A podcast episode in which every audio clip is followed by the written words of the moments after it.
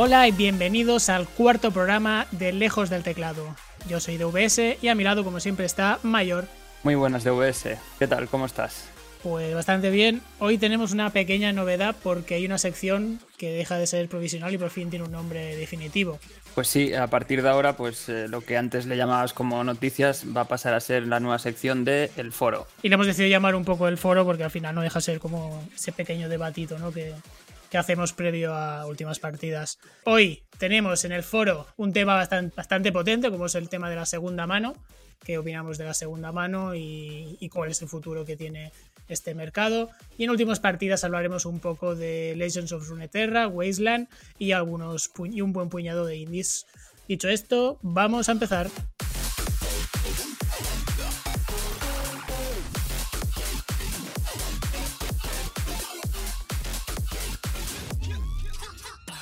Y la primera noticia que comentamos en el foro es que es el comentario sobre Xbox y los juegos de Bethesda. Pues sí, esto lo vamos a linkar un poco con el, con el primer programa que hicimos, ¿no? Que ya dimos esta noticia.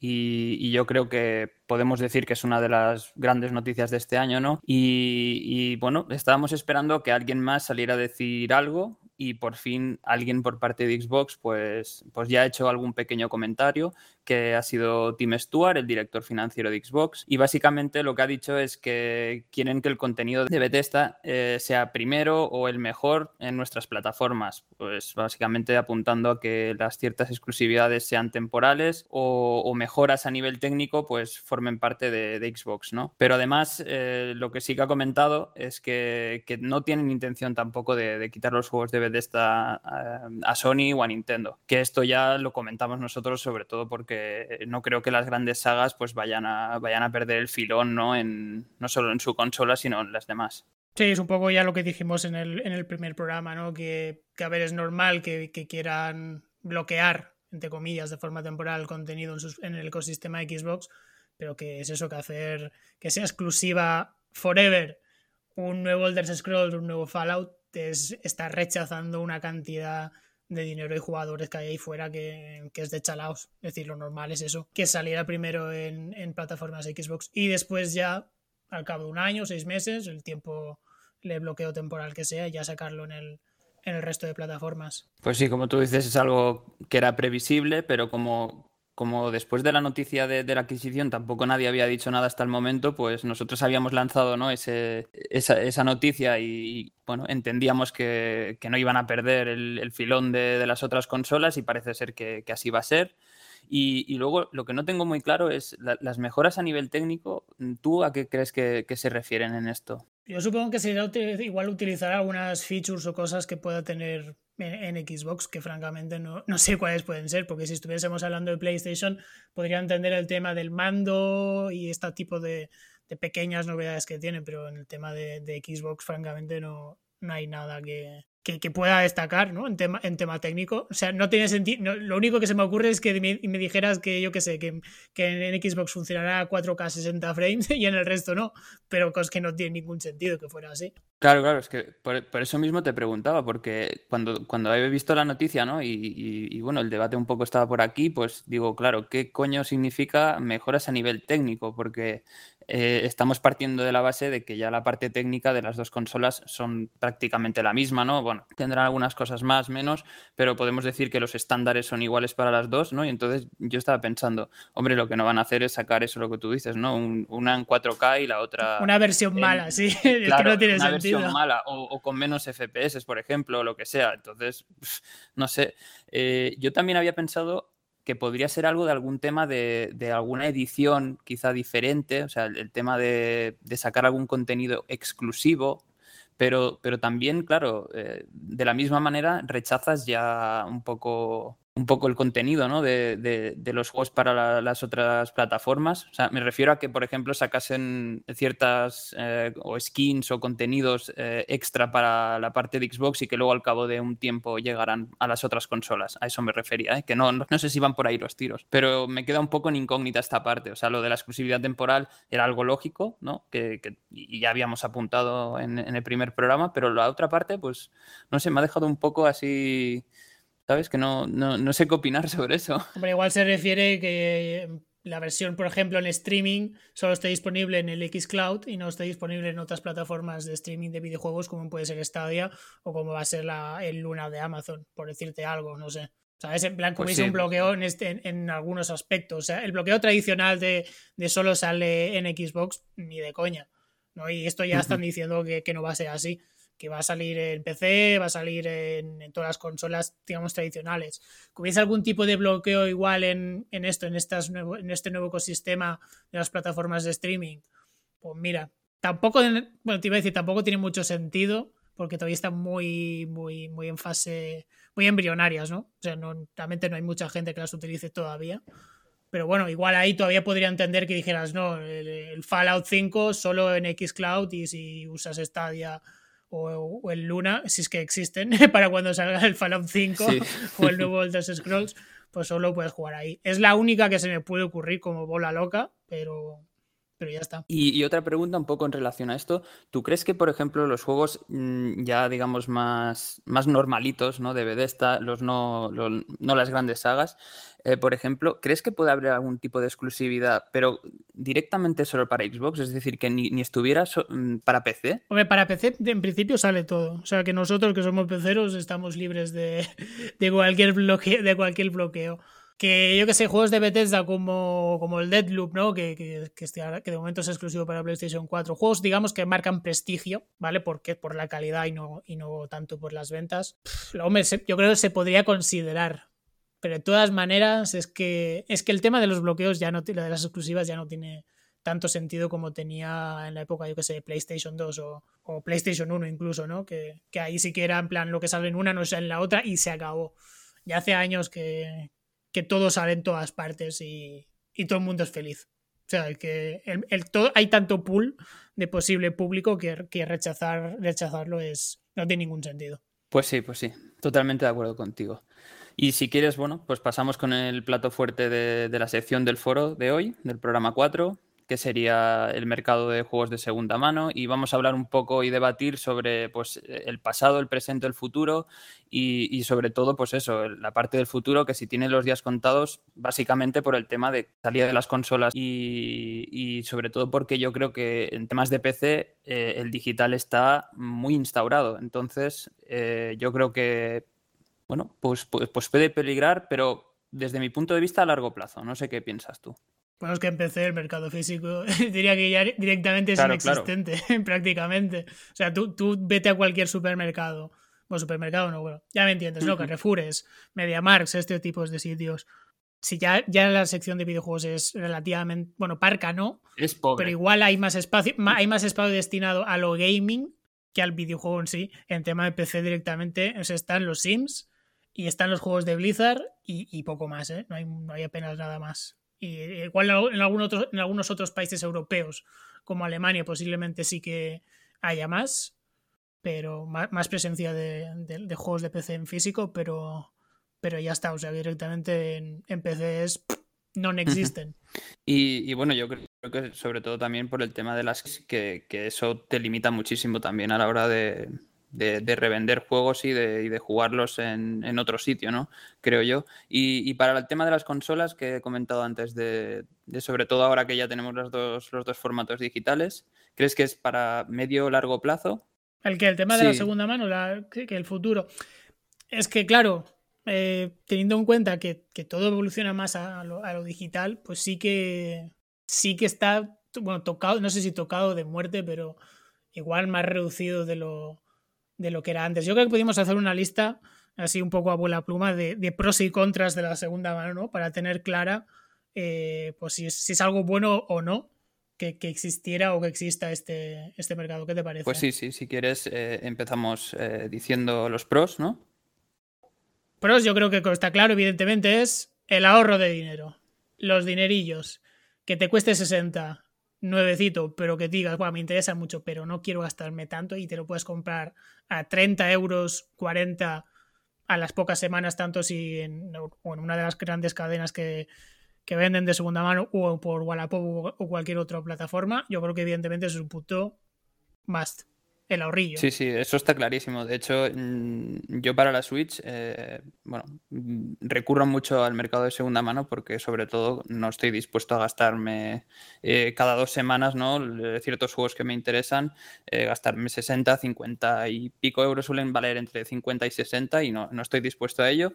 Y, es verdad que este para mí es el gran pro del mercado de segunda mano, ¿no? El, tema de, de, los dinerillos, el ahorrarse, por ejemplo, eh, comprarse dos de segunda mano eh, por lo que te vale uno nuevo.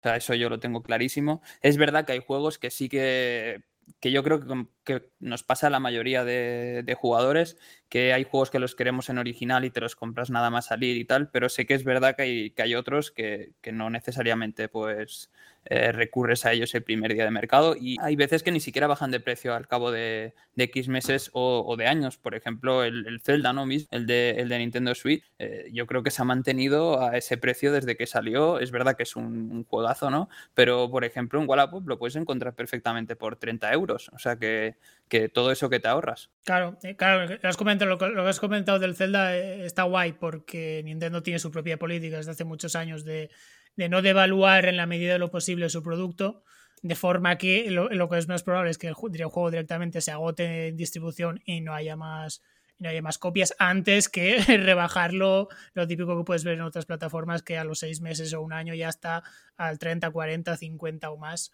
por ciento rebajado, ¿no? Y claro, si no estás decidido a pasar por el aro de, de, esta política de Nintendo, pues la segunda mano ahí sí que te puede, te puede ayudar a, a seguir un poco el carro ¿no? de, las novedades sin tener que gastarte un dinero. Claro, hablamos del ahorro, pero también el que vende, evidentemente, tiene aquí, eh, pues también gana dinero. Vaya, bueno, bueno, que al final también se, convierte en ahorro, ¿no? Es decir, me lo compro, lo juego el fin de semana o el X tiempo que quiera y me lo vendo para así recuperar y seguir comprándome otros. Que este sería un punto negativo, porque la cuestión es qué tipo de juegos son los que acostumbran a venderse más de segunda mano. Los multijugador o competitivos, desde luego que no, mm. porque son juegos de estirar y de jugar de forma a, lo largo del tiempo. ¿Cuáles se ven los más afectados? Los juegos single player. Juegos que igual te duran, pues no sé, 10 horitas, 12, ya no te voy a decir menos, porque, para, porque igual sea mucho ya, pero esos son los juegos que más se ven afectados por ello y que igual sí que está afectando o puede llegar a afectar de que haya desarrolladores que digan, bueno, igual no hacemos juegos tan single player o, tan, o que sean cortos de duración porque mm, sabemos lo que pasa, ¿no? Que igual mucha gente no los compra y se aprovecha el mercado de segunda mano y eso, quieras que no, nos, acaba afectando a todos, aunque, aunque no participemos en ello. Sí, yo básicamente lo que tú dices, eh, o sea, pienso igual, ¿no? Es decir, eh, tenemos ese componente de juegos de single player modo historia que esos son principalmente los que se venden en, segunda mano, en el mercado de segunda mano. Y, luego un poco atado a, la anterior y, con esta, ¿no? Eh, yo quiero mm, meter otro, otro pro aquí en medio y es la cantidad de catálogo que puedes llegar a obtener mediante los juegos de segunda mano, ¿no? Y, sobre todo por el precio, o sea, por eso lo quería atar un poco, porque seguramente hay muchos juegos que por lo que valen no te los compres, ¿no? Pero mm, no, llegarías nunca si, si, no bajasen de precio ni no tuvieses otra oportunidad de comprarlos que, que, en las tiendas físicas. Entonces, yo creo que de esta manera te abres mucho al mercado, con el mercado de segunda mano, porque hay juegos que quizá dices, bueno, pues por este precio no, pero quizá mm, por 30 euros menos, ¿no? Por la mitad de lo que vale, pues, pues sí lo pillo. Y, y entonces, yo qué sé, te introduces en una nueva saga, por ejemplo, uno que tenías muchas ganas de probar, que no estabas, estabas ahí un poco indeciso de comprarlo o no, y eso te abre muchísimo el mercado a, a, conocer más tipos de juegos diferentes y sobre todo yo creo que engordas la biblioteca de juegos muchísimo. Pues sí, sí, sí, sí. Perfectamente. También es verdad que el tema del precio, si es caro o barato, eh, acaba siendo algo muy subjetivo. Sí, a ver, eh, eso es clarísimo. O sea, cada uno, o sea. Que, correcto, o sea, que igual yo puedo decir, por este no pago X, pero por este otro sí que pago lo que me pidan y sin problema. Y tú puedes considerar perfectamente al revés, es decir, por, A no pago 60, pero por B sí que pago 60. Pero bueno, sí, sí, evidentemente, ¿no? A, menor precio, mayor accesibilidad para todo tipo de, de bolsillos que, pues coño, que no deja de ser bastante importante. ¿eh? Esto es como el tema de las rebajas y las ofertillas, que en PC nos, nos beneficiamos, vaya. al final, bajar la barrera de precios siempre permite que, pues eso, que sea, una opción mucho más accesible. Sí, además yo creo que con el tema del precio eh, es un poco un pro y, un, y un contra, ¿no? Y, con esto quiero decir que en poco tiempo determinados juegos, eh, a excepción de los de Switch, como tú has comentado antes, se devalúan muy rápido. Entonces, claro, para comprar... Los de Bethesda, precisamente. Sí, sí, sí. los de Bethesda históricamente, los últimos años es al mes rebajados 20, mm. 30 o más. Euros. Entonces, para el, para el comprador original, ¿no? que se los compra el primer día cuando salen y, todo eso, claro, la inversión es muy fuerte y cuando lo intenta revender, tiene que revenderlo por la mitad o, incluso a veces por mucho menos a poco de salir. Y a poco de salir nos referimos eh, a cabo de un mes, dos meses, ¿no? Y, claro, entonces ahí está la parte negativa. Pero si te lo piensas de otro modo, ese dinero lo perdería íntegro para así decirlo, y pues poder recuperar parte proporcional para seguir invirtiendo en, otros juegos. Por eso te decía que desde mi punto de vista tiene como su, parte buena, ¿no? Su pro y su contra a la vez, esto, esto junto. Es que al, final yo creo que gira todo un poco en torno al, tema del precio, ¿eh? O sea, todo está por ahí. Sí, sí, sí, Vale, ¿alguno más de pro contra?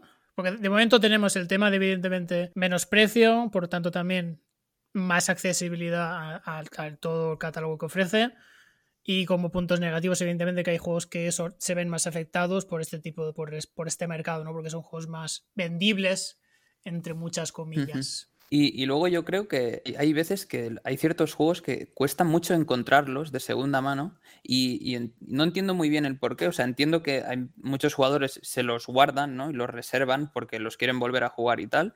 Y entonces, eh, claro, estás como limitando un poco eh, esa salida al mercado de segunda mano de ciertos juegos, ¿no? De lo típico, que te, rebuscas eh, tres o cuatro establecimientos o los markets típicos y, y, no los encuentras. Entonces, por ahí está un poco, yo creo que es, como un punto débil que tiene, ¿sabes? Que Yo eso lo vincularía con la especulación, que eso sí que evidentemente es un punto negativo. O sea, que, no, es tanto que no haya oferta de segunda mano, sino que la oferta que hay está full a lucrarse, ¿no? Como, como por ejemplo, lo hemos ha pasado recientemente con el lanzamiento de las nuevas consolas, ¿no? Que mucha gente compra, digamos, más de más con el único fin de especular con ellas. Ese sí que sería un punto negativo, ¿no? Que si no existía este mercado de segunda mano, no habría la especulación que se puede dar, en, como por ejemplo el lanzamiento de nuevas consolas o como por ejemplo pasó en su día con, las consolas retro. O sea, la moda de las consolas retro o, los amigos, las figurillas esas, donde salen muy pocas copias al mercado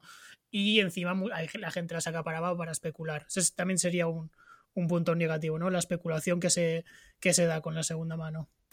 Exacto, sí, sí, por ahí van un poco los tiros a, lo que me refería. Sí, y, luego también eh, a mí me gustaría comentarte un poco el tema de, dejando de lado ya esto de pros y contras, a no ser que quieras introducir algo más, me, gustaría también un poco hacer un poco de análisis sobre la evolución ¿no? que ha tenido, porque hay gente que se cree que, desde que existe el Wallapop, por ejemplo, se ha empezado a, existir el mercado de segunda mano. Uy, cuando decimos Wallapop nos referimos a cualquier tipo de plataforma de este estilo que puedes comprar y vender online ¿no? Eh, o incluso las propias tiendas. De hecho, mm, yo recuerdo cuando, cuando era la época de los 90, finales de los 90, principios del 2000, eh, básicamente la única oportunidad que tenías de comprarte juegos de segunda mano era en los videoclubs, por ejemplo. No sé si lo recuerdas. es verdad. Que, eh, o sea, imagínate el cambio que ha pegado esto, porque de hecho hoy en día es como lo que tú decías antes del formato físico de, los juegos en PC. O sea, el, tema de los videoclubs es que ha desaparecido totalmente. Ya no sea por el tema de, del tema de películas, ¿no? Que también, obviamente, eh, ha tenido fuerte implicación, sobre todo por el tema del streaming y tal. Pero, pero fíjate que yo me acuerdo que muchos de los juegos, o sea, los compraba y, eran juegos que los había jugado todo Dios y rejugado mil veces y los compraba en, videoclubs que los dejaban tirados de precio. Y, fíjate la evolución que, ha pasado. Yo creo que ha pasado de, los videoclubs, ¿no? Ese mercado de segunda mano, a las propias tiendas en sí que han visto un filón ahí que antes no. O sea, yo, recuerdo, por ejemplo, en, en, GameStop, ¿no? Por ejemplo, que fíjate que se, se, hundió. O sea, una cadena con mucha reputación. A nivel europeo ¿eh? En Estados Unidos sigue un poco ahogada, pero, pero sí, a nivel europeo sigue. Mm. y fíjate cómo, cómo, ha cambiado, ¿no? O sea, quería hacer ese, ese, análisis un poco de la evolución de cómo, es, cómo hemos pasado de, de, un punto hacia el otro, ¿no? De que las propias cadenas eh, grandes como, bueno, MediaMar, Game, que tienen los típicos cajones esos ahí que, que vete a saber lo que hay, ¿no? Y lo que encuentras, que siempre ves al típico ahí buscando, que yo de hecho muchas veces he ido ¿eh? a, a, buscar algún juego muy exclusivo que he dicho, a ver si por suerte hay alguien que, que, que lo haya revendido aquí y lo busco y tal. De lo único que está petado son de FIFA, tío. Todos los años. Eso, sí. pero, eh, o sea, eso es una puta burrada. De puñetero FIFA, tío. O sea, vas a la, a la, caja de la segunda mano del game y todos son FIFAs. Sí, sí. Pero Mediamar creo que no, no vende de segunda mano, ¿no? Sí, yo alguna vez he encontrado algún cajón de estos de que están. ¿Pero de segunda mano o de cajas de saldos? Que eso, es una cosa diferente. No, no, no, de segunda mano. Ah, pues no tenía ni idea. Seguro, ¿eh? Yo creo que sí. Mm, creo recordar, ¿eh? Lo que yo he visto son saldos, los cajotes, bueno, los, cajas de saldos, esas, rejas ahí con toda chorreba, en plan, buena pues, suerte. Ahora me haces dudar, ¿eh?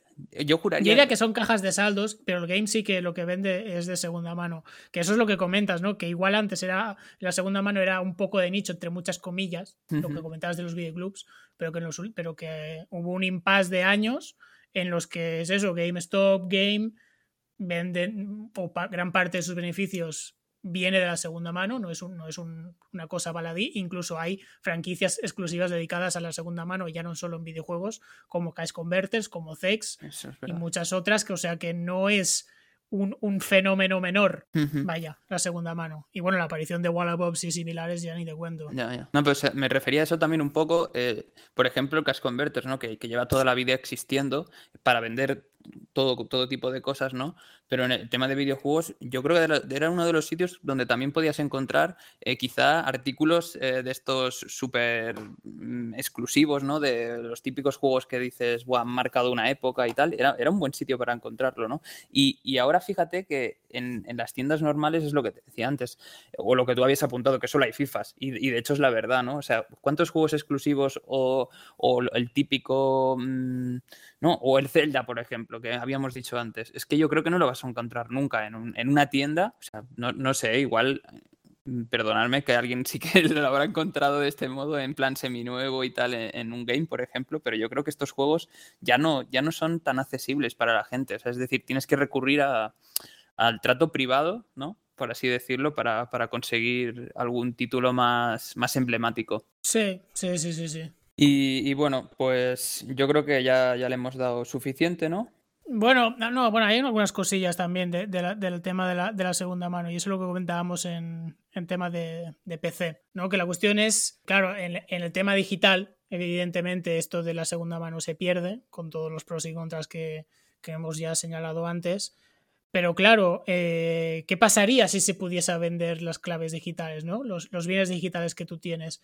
Porque a día de hoy lo que, lo que compras en tema digital es una licencia de uso, no es un, el juego en sí, no es un bien. Esto ya va en todo, ¿eh? en películas, música y tal. Lo que compras es una licencia, el acceso a el producto X, no el producto en sí mismo. Pero ¿qué pasaría si tú pudieses, si cambiaran las leyes, que de hecho hace unos años estaba un poco sobre la mesa el tema de si esto podría cambiar o no, que ahora parece imposible, pero vaya, que, que si nos, nos, dicen hace 10 años que, sería, que estaríamos jugando full digital sin ningún tipo de problema, pues igual le hubiéramos dicho, bueno, no, no es para tanto, ¿no? ¿Qué pasaría es eso si los, los juegos digitales o los bienes digitales pasan, en lugar de ser licencias, pasan a ser productos? ¿Podría existir entonces un mercado de segunda mano digital? ¿Nos podríamos quitar toda la morralla que tenemos activada en Steam sin problemas? básicamente mi interés es eso, puedo quitarme toda la mierda que tengo. No, no, a ver, eh, es verdad que este, este punto nos faltaba por, por debatir, eh, es cierto, ¿no? Suerte que lo has comentado antes de... yo quería ir demasiado rápido, pero, pero a mí lo, lo, que es verdad que yo muchas veces lo he pensado, ¿eh? he dicho, joder, me ha gustado mucho un juego y ya me lo he pasado, por ejemplo, los que decías tú antes, single player y tal, y, y, yo he pensado, digo, joder, ¿por qué no te puedo dar a ti la key o esa licencia para que tú también lo juegues y, sabes, de que luego quedamos y te digo, buah, tío, me, no sé, le he echado 30 horas a este juego, me ha encantado, lo tienes que jugar y en lugar de que tú también te lo tengas que comprar, yo te pudiese eh, pasar esa aquí, ¿sabes? O esa claro, el préstamo, préstamo que haces, que haces en físico, de uh -huh. ya me lo he jugado, usted para ti y pruébalo y se acabó, ¿sabes? No, no, pues no, sí. no puedes. Ya, ya, ya lo sé, pero que yo lo he estado pensando muchas veces, tío, y, y, digo, no sé, no, entiendo. A ver, por, por, un lado también el, tema de industria, no sé si lo dejaría mucho, porque claro, estamos diciendo que con el tema de segunda mano eh, evitas comprar muchos juegos nuevos, que indirectamente haces daño a la industria, ¿no? Porque digamos no compras juego nuevo y, eso repercute. Aunque por el otro lado, como decía antes, yo creo que también eso te da acceso a mucho, mucho contenido del mercado, a catálogo, que antes seguramente no lo, no, no lo tendrías. Pero es verdad que ahí entiendo yo que por el tema de la industria, pues seguramente también se quiere pillar cacho de, esa parte de segunda mano, ¿no? Es decir, que sí, que pilla cacho vendiendo el juego nuevo, pero que también le gustaría pillar cacho en segunda mano, cosa que eso ya lo veo más complicado, ¿no? Y, a no ser que cambien las cosas muchísimo. Pero es verdad que la parte de, segunda mano digital... Eh, es inexistente directamente. Sí, sí, pero yo no lo veo, o sea, una utopía, ¿eh? Es decir, yo creo que va a llegar, creo que va a llegar. Porque habrá mucha gente, sobre todo, que el día de mañana, bueno, y cada día más se está viendo que hay gente que no quiere ya comprar los juegos en, físico y, prefiere el digital. Y, claro, ahí pues siempre, siempre te queda la duda de, bueno, que en, tema de PC sí que lo encuentras más barato, pero en consolas, mm, por lo que he ido leyendo, básicamente en la Store está igual, o sea, te cuesta lo mismo, ¿no? Digital que que físico, pero claro, no tienes en cuenta el mercado de segunda mano, es decir, mm, no puedes reaprovechar ese dinero que quizá puedas llegar a tener al vender ese juego físico, ¿no? Y yo creo que esto sí que acabará llegando, es decir, no me cabe duda de que, no sé, 10 años para ponerle algo, porque a veces eh, en, temas de años avanza súper rápido, la, y sobre todo en temas tecnológicos, ¿no? A veces decimos 10 años y parece poco, pero en 2-3 años cambia muchísimo la cosa. Yo creo que sí que va a acabar llegando. Es decir, eh, dentro de poco tendremos el, poder compartir juegos y ya no solo compartir, sino revender. O sea, el, compartir me refería a lo que he comentado antes de las licencias.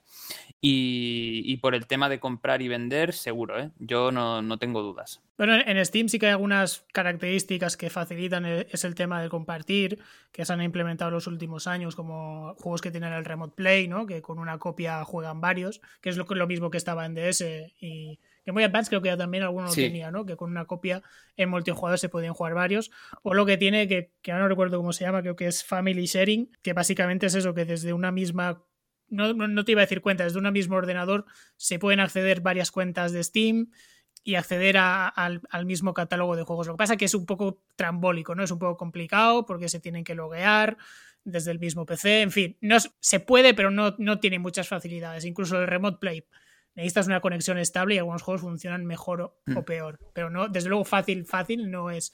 Claro, lo, que sí que se pierde con el tema de lo digital es, por ejemplo, un caso que, que pues igual mucha gente se ha visto, se ha visto ahora con el lanzamiento de las nuevas consolas, que es decir, vale, si la PS5 es retrocompatible, por ejemplo, con los juegos de la 4, pues decir, vale, pues me voy a vender mi PlayStation 4 porque ya no la quiero, ¿no? Me voy a comprar la 5. ¿Y qué haces? Pues intentar rascar dinero, ¿no? Decir, bueno, ver, miro mi colección y los juegos, pues que por lo que sea ya no me interesa tener más porque los he quemado mucho o porque directamente no me gustaron, pues, pues me los voy a, vender, ¿no? Junto con la Play. Claro, ahora no, no lo puedes hacer eso si lo tienes todo en digital, te lo tienes que seguir arrastrando a tu biblioteca eternamente. O sea, no, no, solo hablamos de juegos que hayas quemado, sino juegos directamente que no te hayan gustado, que digo, pues que no, que te los compraste y resulta que no, no puedes revenderlos. Si es cierto que cada una plataforma tiene algunas políticas de devolución, pero las que más, las que menos son ciertamente algo restrictivas, ¿no? O sea, tienes que ir con mucho cuidado para no saltarte, digamos, las normas y poder pedir una devolución de dinero. Pero es eso, con el mercado digital se pierde también, ya no solo el tema del lucro o del tema de, hacer girando, ¿no? de compro uno, me vendo otro, sino directamente juegos pues, que por lo que sea no te gustan o porque no tiene, o por cualquier otra razón, no puedes revenderlos. Ganamos cosas, pero perdemos otras, ¿eh? O sea, ganamos no tener, si lo compramos en digital, ganamos espacio en, las baldas de las estanterías, pero pierdes, pero pierdes derechos como, como consumidor. por ejemplo, eh, tú que ya estás como muy metido en el tema digital, sobre todo por el tema del PC, me refiero, eh, ¿no echas de menos, eh, seguro que en, ciertos juegos de PC no, ¿no? Pero el, tener algunos juegos en formato físico con esa edición guay ahí limitada que trae sus cosas en, la estantería, es decir, a nivel coleccionable, ¿eh? No.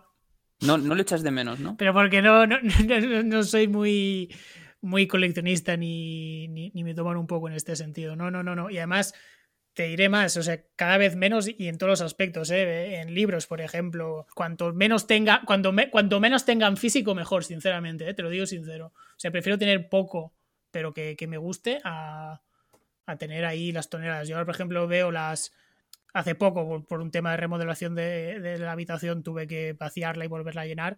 Y, tío, la cantidad de cosas que había ahí, tío. Ya no te digo si tuviera que hacer mudanzas o cosas así, ¿eh? No, no, no, no. Cuanto menos, bueno, tú sabes, tú sabes algo de mudanzas, ¿no? Sí, sí. Por eso te digo, cuanto. Te iba a comentar algo ahora. Cuanto menos, o sea, es que también esa, es otra, es que, claro, acumular tanta cosa, tío, acaba siendo un, un mareo. Y ves, por ejemplo, la segunda mano, si lo tienes en físico, pues te permite eso, rebajar espacio. Sí, sí, o sea, fíjate que, el tema de las mudanzas es, ya de por sí es complicado, ¿no? Por, todo, bueno, el cabreo que te, que te coges, ¿no? De llevar las cosas de un sitio a otro, tal, bueno. Pero si encima eres friki es peor. Sí, sí, es que eh, o sea, el tema mudanzas es cuando realmente te das cuenta de todo lo que has ido almacenando durante X años. Ahí es Diógenes. ahí es cuando te das cuenta de, Buah, o sea, aún tengo esto guardado, aún tengo lo otro, descubres, o sea, juegos de, igual de hace 20 años, sin, mentir, ¿sabes? En plan, que dices, pero tío, ¿cómo puedo estar guardando esto? Y, lo peor de todo es que te lo llevas al siguiente sitio y, y, lo acabas llevando de un sitio para otro. Y si, y si por, por circunstancias, ¿no? Pues tienes que ir cambiando eh, en poco tiempo de, sitio ¿no? o de ciudad y tal, pues ahí, ese es el momento en, que, en el que te das cuenta que, tienes que estar agradecido del formato, del formato digital. es un buen momento para, para darte cuenta y, dar el salto. Yo también, por suerte, pues eh, creo que a, a, partir de la Xbox, la segunda... La 360. Sí, la 360, creo que ya simplemente tengo juegos eh, así de coleccionable para Switch. Es decir, que ya he dejado de comprar, y sobre todo por el tema del PC también, he dejado de comprar en físico, ¿no? Y, lo agradezco muchísimo. pero, pero es verdad que sí, que, que sobre todo en lo que comentabas antes de esos juegos que no te han acabado de llenar y de gustar, que, no puedes hacer nada con ellos. Eso sí, un, un hándicap. Y, Correcto, sí, sí. Tú mismo lo has dicho antes con el tema de la biblioteca de Steam, ¿no? Que quién, o sea, no sé, yo creo que todo el mundo que usa Steam tiene ahí, no sé, mm, cantidad de juegos que no los usa ni los juega nunca, ¿no? Y, o por, por, X motivos, porque se los ha regalado un amigo o cualquier cosa, ¿sabes? Y no, no puedes hacer nada con ellos. Y es verdad que, que pues de esta manera, si existiera o mm, que sí, que, quizá más adelante exista, pues te puedes llegar a sacar eh, ciertos juegos para, para, volver a invertir. Yo, mira, lo voy a mirar ahora mismo en directo. Bueno, en directo mientras lo grabamos, evidentemente. o sea, yo cuando en la época que salieron los bundles Ahora ya es, mucho más residual, pero, hace unos 4 o 5 años se había un montón de webs que sacaban bundles de, juegos de PC por, por 4 duros. Y en ese momento, claro, como era novedad y decir, coño, 10 juegos por 3 euros, ¿cuántos quieres? O sea, añadí una cantidad de mierda en mi biblioteca de Steam que, que lo estoy mirando ahora y tengo una categoría que es categoría me, como juegos de mierda. 218. O sea, ya no te digo eh, ya recuperar la inversión, sino librarme de esto, no lo quiero. Ya, ya, no lo quiero ver. Y mira que lo tengo como oculto, ¿eh? pero aún así me, sigue molestando igual. Y sí que Steam, que Steam tiene una, una, opción que es eliminar toda la biblioteca, en plan, para siempre, se acabó. Pero digo, tampoco, tampoco eso, o sea, que, haya sostenibilidad digital, ¿sabes? Que, que mi mierda la pueda compartir con otros y se la queden, tío. Sí, sí, es que imagínate que solo lo pudieras revender por, un, por un, euro, ¿eh? tío? Por un euro, o sea, cualquier juego de esos por un euro que dices, bueno, seguramente no, no, lo, no valga eso, ¿no? No tenga ese precio pero por un euro es que te llevarías 200 y pico euros para invertir en otros juegos nuevos. Es que, ojo, eh. O los 218 por un euro. Me parece buen trabajo. Claro, claro, eso decía justamente, vender cada uno de ellos por un euro. Es que... No, no, todos por un euro. no cada uno, todos por un euro. Joder. gano dinero, rentabilidad, ya está, tío. Esta es la no especulación. Pues sí, pues sí. Bueno, yo creo que ahora sí ya el tema de la segunda mano lo podemos dejar ya, ya aparcadito. Y vamos con la última noticia a comentar en esta sección, Mayor. Sí, esta va a ser muy breve y es básicamente el, tema del parque de atracciones ¿no? de Super Nintendo World. Y es que, eh, que, está en Japón, ya han anunciado la fecha, que creo que es a partir del 4 de febrero de 2021, ya estará abierto. Y, se han mostrado pues, eh, un poco de vídeos, imágenes de cómo van a ser las atracciones y tal. Y está bastante, bueno, bastante no, está ambientado mm, puramente en, en el tema de Super Mario. Y, la verdad es que a mí, mm, solo por mm, el tema de estar allí y verlo, me gustaría ir una vez y, visitarlo, ¿sabes? Ya dejando de lado que te gusten más o menos las atracciones y, este tipo de, parques, ¿no? Pero, no sé, como, como fan de, algo mítico como, como el Mario y, sobre todo la Super Nintendo, ¿no? Que ha sido lo que ha sido en, el tema de, o sea, todo lo que aportó en la industria, a mí me parece, por lo menos, eh, una muy buena idea, ¿no? Que lo hayan convertido en, un parque de atracciones, el tema, la temática y todo esto. No sé qué opinas tú. Todo esto nos anunció hace ya un montón de años. Sí, sí. Eh, creo que además hace unos, unos cinco, entre 5 y 8 años más o menos. Es que fue, fue en la etapa de, Wii U, ¿no? Que porque Wii U no, funcionaba y 3DS le costó casi, casi un año arrancar, que Nintendo estaba un poco ahogadilla. Y entonces, digamos, anunció un, plan de apertura, de decir, pues vamos a convertirnos un poco a lo Disney y a licenciar eh, Mario, bueno, todas, todas nuestras franquicias a, hacer full merchandise, ¿no? Y, por ejemplo, todo el tema de la iniciativa de juegos móviles comenzó ahí, que, que le ha ido un poco irregular, pero bueno. Y recuerdo que una de las cosas que se comentaba es, precisamente eso, ¿no? Parques de atracciones centralizados en el, tema, en el tema de Nintendo. Casi me sorprende que tardaran tanto, ¿eh?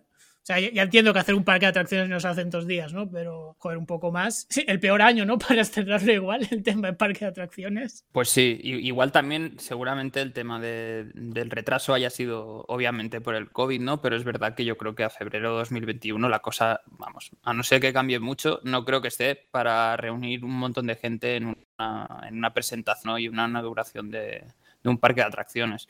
Pero bueno, yo creo que desde luego... Eh, no, sé lo que habrá costado porque no tengo, no tengo el dato.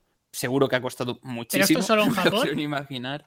Sí, sí, el, este solo está hecho en Japón, el, de Super Mario World. Pero no sé si hay otros, vamos, que se está pensando en hacer en otros lados, eh, mm, tipo sucursales o algo así más pequeñito, ¿no? No tan bestia como ese. Pero, pero bueno, creo que es en, en Osaka, si no me equivoco. Sí, en Osaka. Lo acabo de mirar ahora en Osaka. Yo no tengo tan claro ¿eh? si el tema de los parques de atracciones sigue siendo tan rentable como él era hace unos años, pero bueno. Pero tú crees que, bueno, yo creo que solo con la temática, o sea, independientemente de que las atracciones sean buenas o malas, yo creo que la temática ya va a ser un, punto a favor para, para, la gente, por lo menos para visitarlo. Como yo te decía, que a mí me gustaría por lo menos ir y verlo sin, vamos, sin que me interesen el tema de las atracciones puras y duras, ¿no? Que entiendo que las atracciones, pues habrá montañas rusas y yo qué sé, lo típico que habrá en todos los parques, pero eh, con la temática del Super Mario. Pero a mí sí me gustaría, por lo menos para verlo.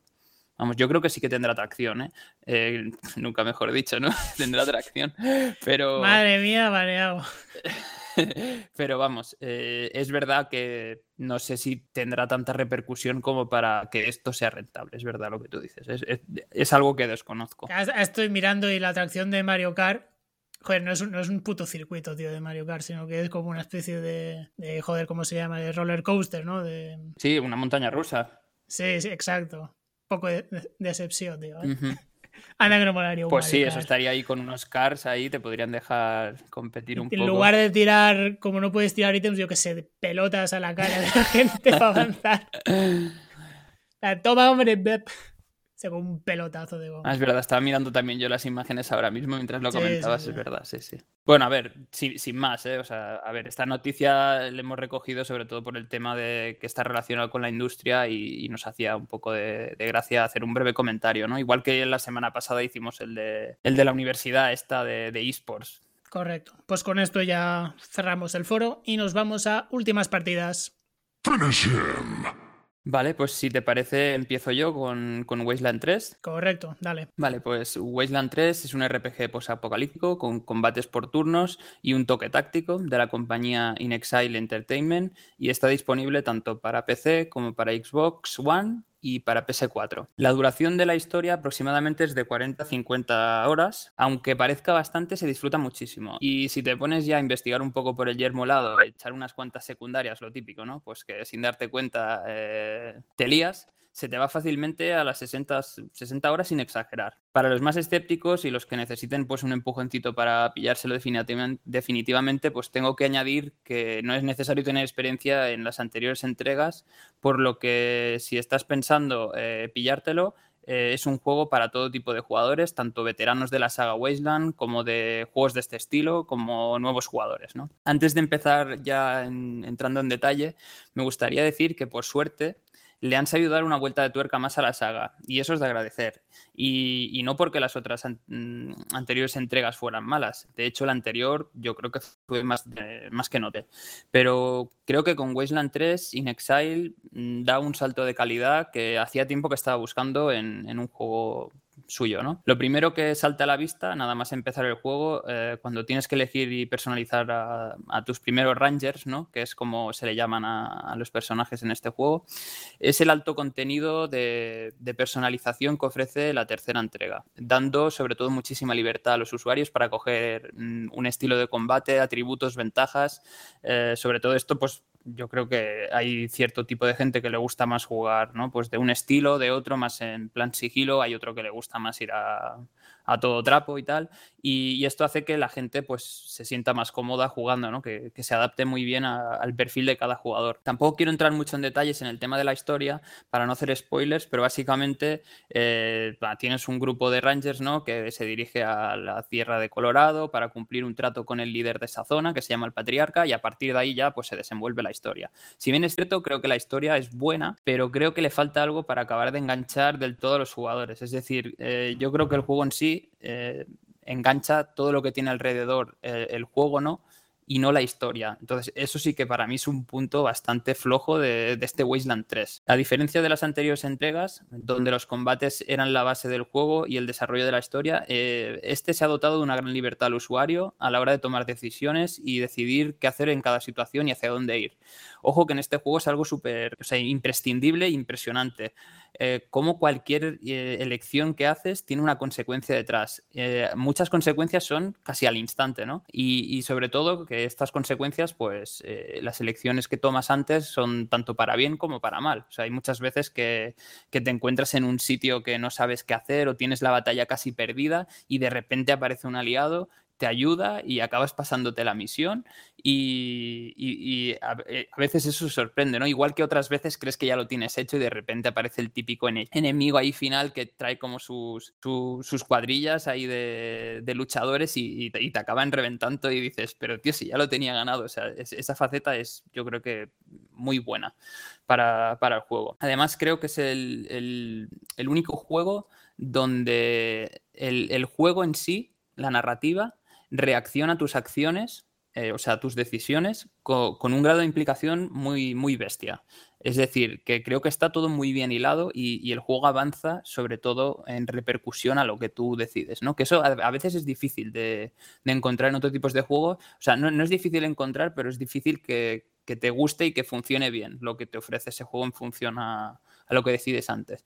Sobre todo lo que más me ha gustado es que es un juego feroz, mm, súper duro, donde notas prácticamente en cada instante esa lucha por la supervivencia y el control del territorio. Sin duda para mí, lo mejor de este juego son las opciones que te da elegir en cada situación, teniendo eh, que ser muchas veces despiadado, o sea, tienes que hacer cosas que nunca te las habrías planteado antes y sobre todo que el propio juego te ofrece opciones que tu cabeza no hubiese llegado nunca a imaginar el, llegar a ese tipo de plantearte qué hago en esta situación, ¿sabes? O sea, el ponerte en esa tesitura a mí me ha encantado, la verdad. Pero, por otro lado, otro de los puntos débiles del juego, aparte de la historia, que para mí es poco original, como he comentado antes, eh, la discreta IA de los enemigos y aliados que ofrece el juego, sobre todo dificultades bajas y normales, eh, deja mucho que desear.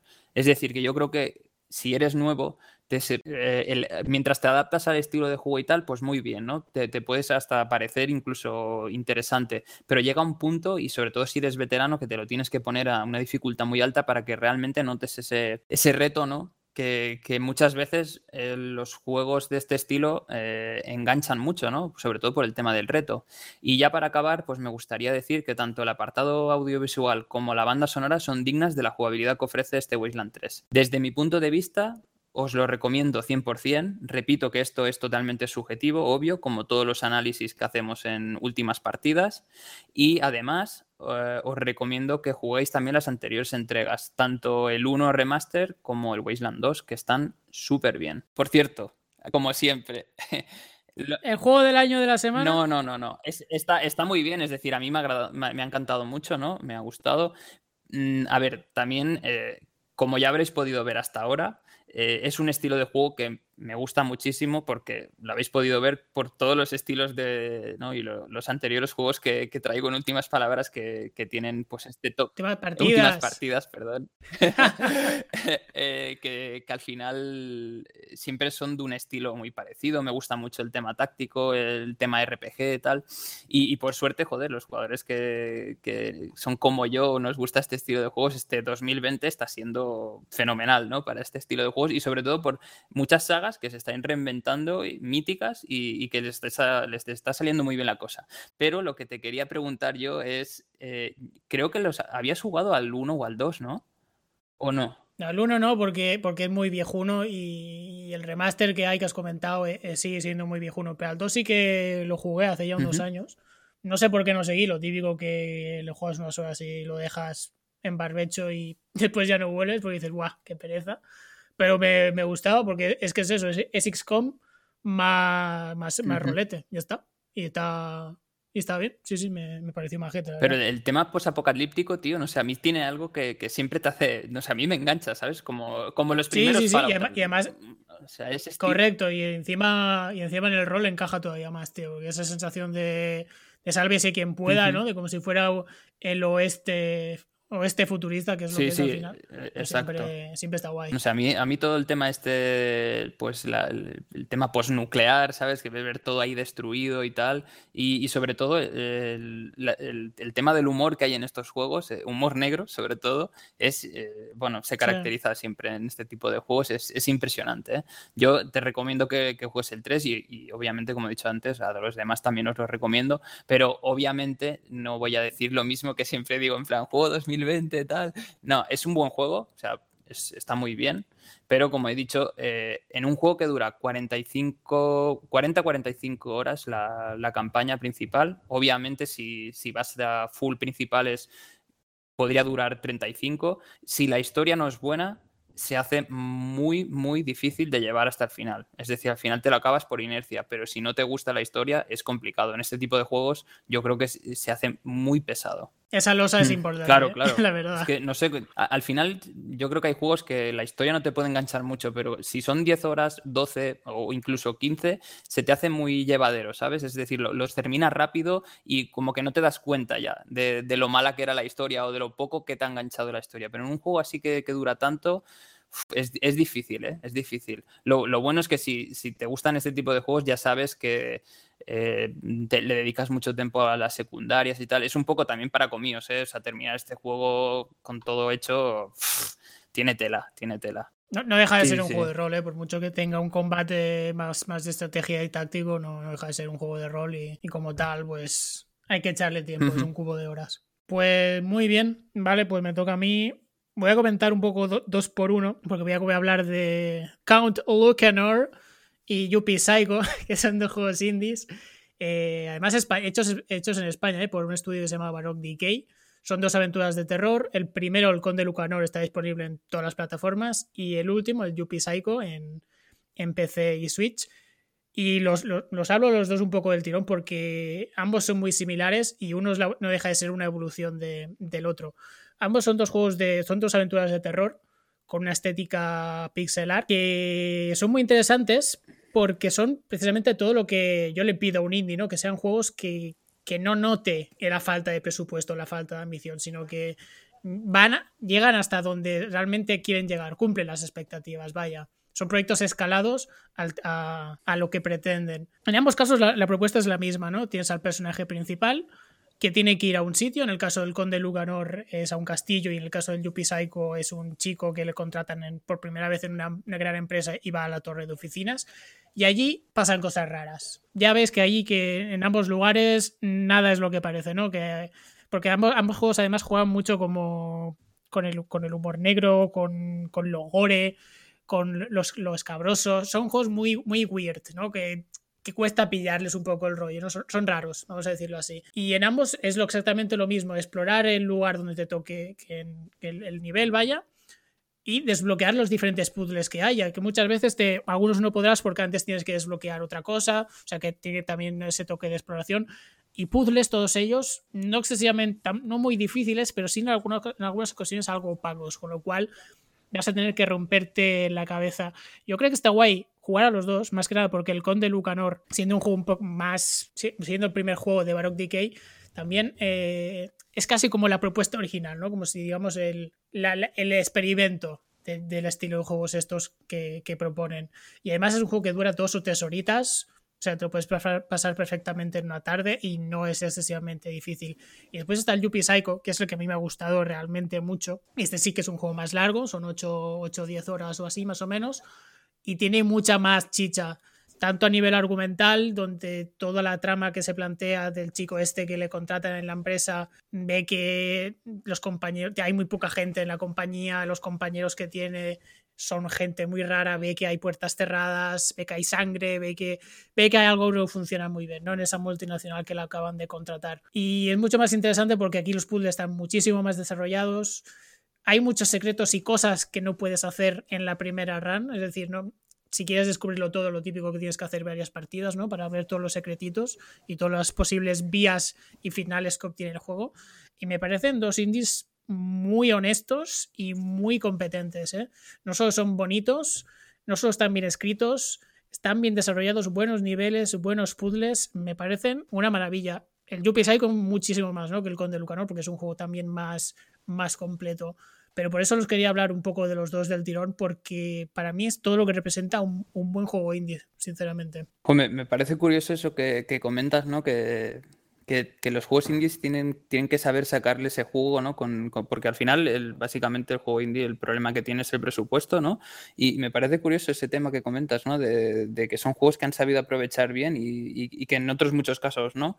¿No? El, saber exprimir al máximo con, eso que tienes, ¿no? El saber llegar a un punto que es el que, el que tú querías y el que querías ofrecer a, los usuarios. Eso me parece muy buen aporte por tu parte, de que estos juegos realmente sí se dé este caso, ¿no? De que te, te transmitan eso. El planteamiento es muy sencillo. ¿Funcionarían mejor o serían mejores si tuvieran más presupuesto, si tuvieran más recursos? Si en lugar de ser pixelar fuera antes de, por decirte algo, o fueran más largos. No seguirían siendo igual, o puede que incluso peores. Por lo tanto, eso es lo que, lo que al final valoro, ¿no? Que tiene una propuesta muy clara, la cumple y no le veo taras por ningún sitio, sinceramente. Es lo que propone, perfecto, estupendo. No sé, muy bien. Dos juegos, te digo, aventuras de terror, con sus puzzletes, con su toque narrativo, súper bien, súper honestos, fantástico. Sobre todo el Yuppie Psycho, tío, lo, he disfrutado muchísimo. Por, por, curiosidad, ¿sabes qué precio tiene el Yuppie Psycho? Bueno, como todos los indies no son muy caros, ¿eh? 20 euros máximo. No te digo, está en PC y Switch y además, eh, bueno, ya, hace bastante tiempo que salió, bueno, bueno, bastante tiempo, no, igual hace un año o así, pero fue por este Halloween que lo típico, ¿no? Que lanzaron la, no sé cómo lo llamaban, bueno, la, típica edición mejorada, ¿no? Que tiene muchos indies al cabo de un año, que básicamente le metían más de todo, más finales, más niveles, o sea que si lo juegas ahora encima el Yuppie Psycho, pues infinitamente mejor. Y ya te digo yo, hacer el combo de los dos me, parece guay, sobre todo porque el Conde Lucanor supongo que se lo, puedes encontrar más barato, ya te digo, es un juego súper cortito, te puedes petar en una tarde larga. Y si te dices, me gusta lo, lo que propone este tipo de juegos, aventuras gráficas bien para mí, pues entonces ya, ya ir al Yuppie Psycho. Ok, entonces eh, recomendados, ¿no? Absolutamente. Pues perfecto. Pues eh, voy a pasar a, mi segundo análisis en últimas partidas, que va a ser League of Legends. Me queda otro, que es un tercero, pero va a ser muy, muy corto, el Godfall. Eh, bueno. League of Legends no, será otro. El Legends of Frontera, perdón. Es que ya, se me va. Todo lo mismo. No, la verdad es que se me ha ido la cabeza con el tema del Godfall, ¿eh? O sea, perdón. sí, sí. Habla del Godfall si quieres. Suelta la bilis ya. Bueno, va, pues venga, empiezo por el. Pero es muy breve, es muy breve porque yo creo que no, merece más tiempo. O sea, eh, si, os acordáis, en el primer programa eh, fue uno de los juegos que además dije que me gustaría, me gustaría jugar y tal. Lo típico, ¿no? De que estás esperando con, impaciencia este juego, sobre todo porque es un estilo de juego que a mí me, me encanta, me engancha muchísimo. El problema es, visualmente, por mí tiene un 10, o sea, el apartado técnico y visual es perfecto, pero todo lo demás es, de, es mediocre, o sea, es un juego mediocre, sinceramente. Tiene, o sea, aparte de la lentitud que tiene el, propio juego en sí, ¿no? Es decir, eh, es, muy, pesado, es un juego muy pesado, creo que le falta muchísimo dinamismo, es un juego de, grindeo básicamente y, y de luteo, de equipo, ¿no? Para, o sea, lo típico, vas petando bichos y vas sacando equipos y, mejorando ese equipo. Y, creo que en un juego que, es así, que, que, no sea dinámico, o sea, un juego de este estilo, es que yo creo que lo hundes. Es que no, sé, pero a mí me ha parecido, o sea, es que no sé, mm, eh, eh, tengo que decir que no me lo he pasado, obviamente, si estoy haciendo este análisis, eh, este hate análisis, por así decirlo. Em, es porque no lo he terminado, porque no he podido jugar más. Y, luego lo que ya me parece mm, fatal del juego es que la parte que es creo yo, la mejor en este tipo de juegos, que es la parte de cooperativo, donde disfrutas muchísimo y sobre todo en el game, que al final es lo único que cuenta, el postgame, ¿no? Porque la primera parte, pues el tema historia es sin más. Eh, lo malo de este es que sí tiene la parte de cooperativo, pero la parte de cooperativo es solo para amigos que tengas eh, agregados. Que esto creo que es tanto para PlayStation 4 y 5 y el 5 no sé si ha salido, yo creo que sí que ha salido ya también. Y para sí, PC... de, hecho, era, era, juego de lanzamiento y el primer juego de nueva generación que se anunció. Pero me sorprende que digas que no tiene matchmaking, tío. No, no, no, es curioso. O sea, los tienes, eh, la parte cooperativo lo tienes que tener eh, agregado, ¿no? Entonces, eh, joder, yo creo que un juego de este estilo, todo el mundo quiere llegar a cierta fase del juego, sobre todo el postgame, y sobre todo cuando la dificultad escala muchísimo. Mm, quiere hacer lo típico, eh, buscar gente, jugar y sacar loot, pasárselos eh, o hacer raids, los bichos grandes, etcétera, ¿no? O los, eso, los monstruos más, más buenos del juego que te suelen soltar el loot. Bueno, y, curiosamente, pues al final tienes que hacer como un poco de comunidad, ¿no? Y crear, agregar gente. Eh, y si eso es un juego que básicamente, si te lo pillas entre cuatro, o sea, que cuatro amigos lo tienen y lo jugáis y tal, puede llegar a estar bien. Eh, cuando digo llegar a estar bien es que de un 5 o 6 no pasa, ¿no? Pero sin esto es que ya os digo que es, eh, bueno, para mí eh, uno de los fracasos de este año. No sé lo que habrá costado por la puesta en escena que tiene el juego y, el apartado visual, me da a mí que habrá costado bastante dinero este juego. Porque, repito, que para mí eso sí que es un, o sea, esa, parte sí está muy bien y, mola muchísimo el juego, pero todo lo demás, o sea, todo lo demás, incluso el, tema de la interfaz es malísimo, es, bueno, a, mí me ha, decepcionado muchísimo. Y, ya está, hasta aquí mi hate análisis. Eh, tenía que comer. Sorpresa en las gaunas. Además, me acuerdo que me lo dijiste. ¿eh? Es que escuchar el primer programa, por favor, porque hice el comentario y él de VS me reprochó y tenía razón. Por eso, básicamente, he querido hacer este mini, mini análisis. ¿no? Yo, no, tú comentas que habrá costado mucho, yo lo pongo, lo pongo en duda porque el juego, tío, parece que no tenga cosas como el matchmaking. me, da la sensación de que es juego súper apresurado para intentar pillar lo típico del lanzamiento de las nuevas consolas, que siempre, pues, oye, ¿con qué estrenamos las consolas? Pues mira, pues este, ¿no? Que así de lootear, pumba. Y, además porque es que visualmente, tío, me parece que es un juego hecho, de assets, tío, de los típicos recursos ¿no? que, tiene, que tienen en tiendas como de la Unreal Engine y tal. Y para adelante, lo veo súper cero carismático, o sea, se ve vistoso, pero, pero ya está, o sea, no, no sé, me parece un, bueno, un mierdón, ya está. Sí, sí. que no, no hay mucho más. Bueno, mejor explicado que lo que has dicho tú ahora, el resumen. Básicamente. Es que yo lo veo como es eso, eh, como el Rise, tío. Es el Rise de, de, esta generación. es el Rise de esta generación, sí, sí, sí, tal cual. Con menos hype, porque el Rise todavía tenía un poco de, mm. bueno, de, expectación. Bueno, pasa de Godfall, no quiero ponerlo más, tío. Sí, ok. Vale, pues el, último ya para acabar va a ser Legends of Frontera, que como sabréis, pues es el, juego de cartas que ha sacado Riot Games y está para PC y para móviles. Eh, creo que está para iOS y para Android y, Y básicamente es con el lore de, del League of Legends, ¿no? Eso sí que ya todo el mundo lo conoce. Y, bueno, eh, decir que está muy bien adaptado a las cartas, es decir, eh, el tema de pasar tanto personajes como campeones y todo esto está muy bien adaptado a, un juego de cartas. Es uno de los puntos a favor que tiene este juego. Además de las mecánicas que ofrece, que son bastante diferentes a lo que tenemos, eh, a los conceptos que tenemos ya de típicas mecánicas de juegos como Magic, ¿no? el Hearthstone, etc. Entonces tiene muchas mecánicas nuevas que, que van introduciendo mm, cada vez con nuevas cartas, parches, etcétera, que están muy bien. Y, una de las cosas que estoy viendo es que no entiendo muy bien el por qué eh, Riot está dejando como morir un poco el juego a nivel eh, publicidad y tal, ¿no? Es decir, empezó súper bien, eh, tenía su gente, tenía muchísimo contenido en, YouTube, en Twitch, y, desde hace, no sé, un par de meses o tres he visto que ha pegado un bajonazo muy bestia. Yo creo que la gente se está dando cuenta de, que este juego, eh, si no se le da un poco más de vidilla, es un juego sin más, ¿no? Es un juego de cartas, es verdad que con mecánicas nuevas que te pueden llegar a gustar más o menos, hay mucha gente que pues le gusta lo, típico de, toda la vida y, estas nuevas mecánicas seguramente no le gusten, pero yo creo que si no se le da un poco de vidilla, pues ahí se queda el juego, ¿no? Sin más. Y eso es lo que, lo que estoy viendo yo, es que, es que el juego va hacia abajo y no creo que, vaya a tener ningún, ninguna resubida ni ningún pico de, para volver a alcanzar un nivel óptimo para que el juego sea estable. Con esto me refiero a que al principio el tema de los balanceos estaba súper bien hecho porque también tiene su parte competitiva, pero que últimamente eh, están dejando mm, las cosas muy por encima. Es decir, no sé si realmente están tratándolo del todo bien al juego como para dejarlo en, un punto que el juego mm, enganche a la gente, ¿no? Siga jugando y tal.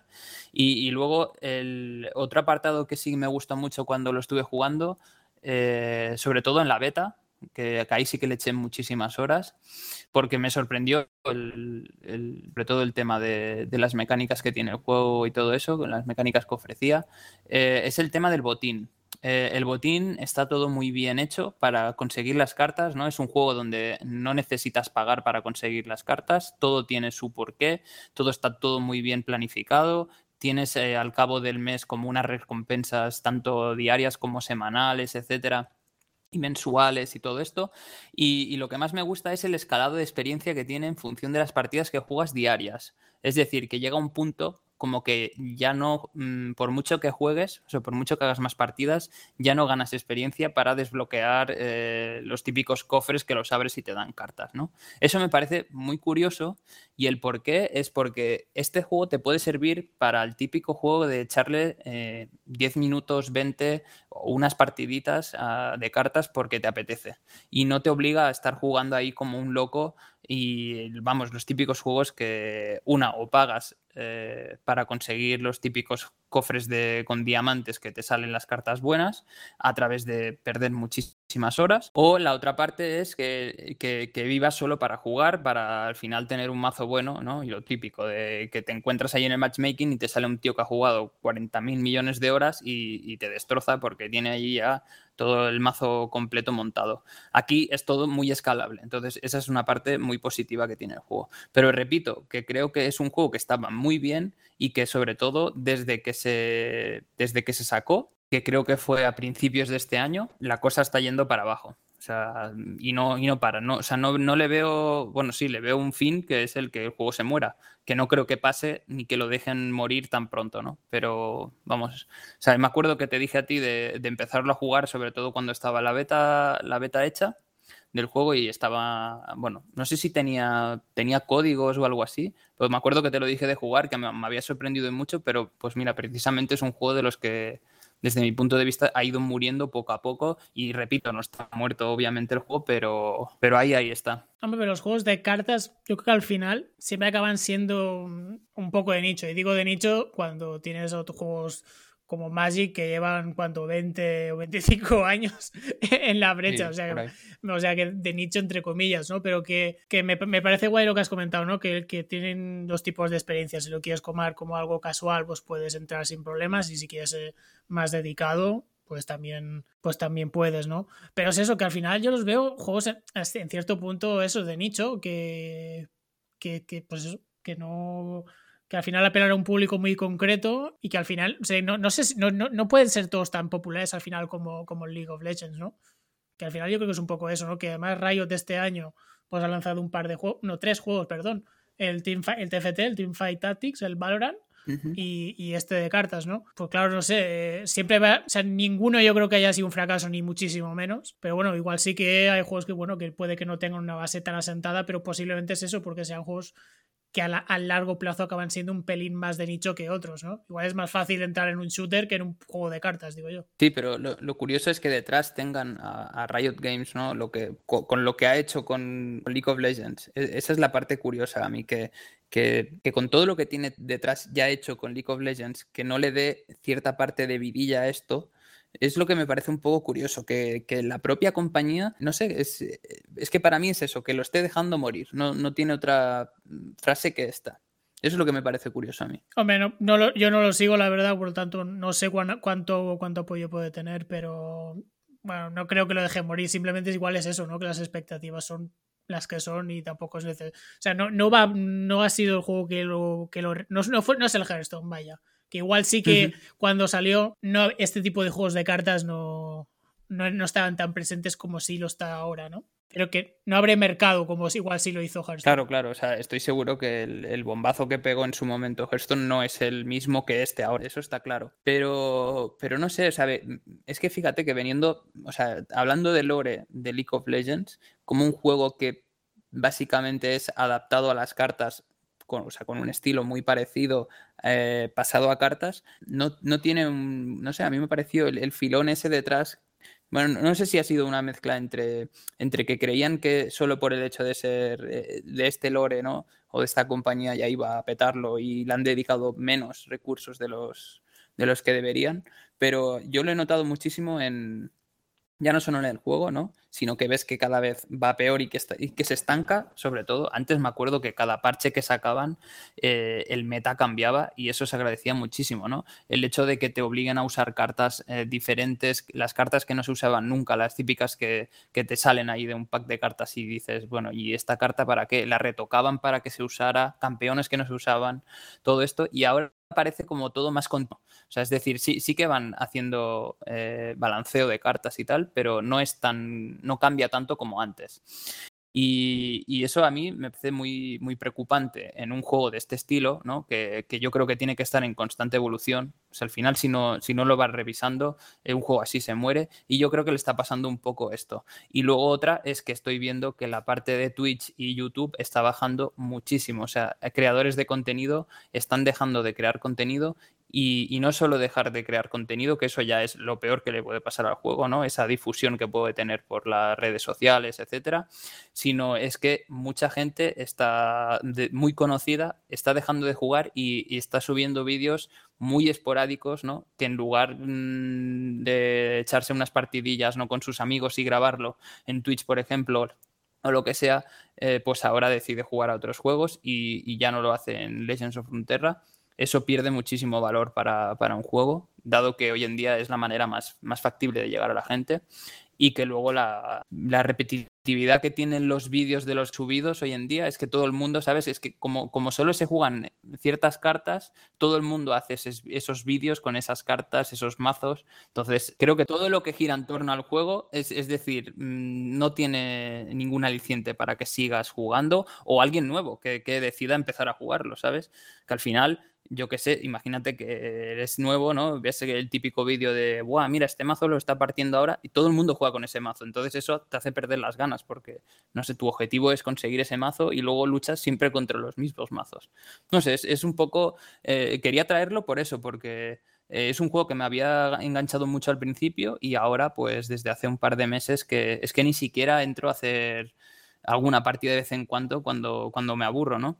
Es curioso. Y, luego que yo creo que eso, que, que, todo gira en torno a que la compañía lo está dejando caer un poco o, no, le, no le da tanta importancia como a, otra, a otros juegos de, la, de Riot. Ya, ya, digo, yo creo que al final es que el tema de las cartas es más nicho que, que lo demás y igual no sé, no, las expectativas son las que son y posiblemente por eso no, no le dedican tanto, tanto empuje para que pueda crecer más de lo que podría, no sé. Pues eso, con esto ya damos por cerrado últimas partidas y nos vamos al final del programa.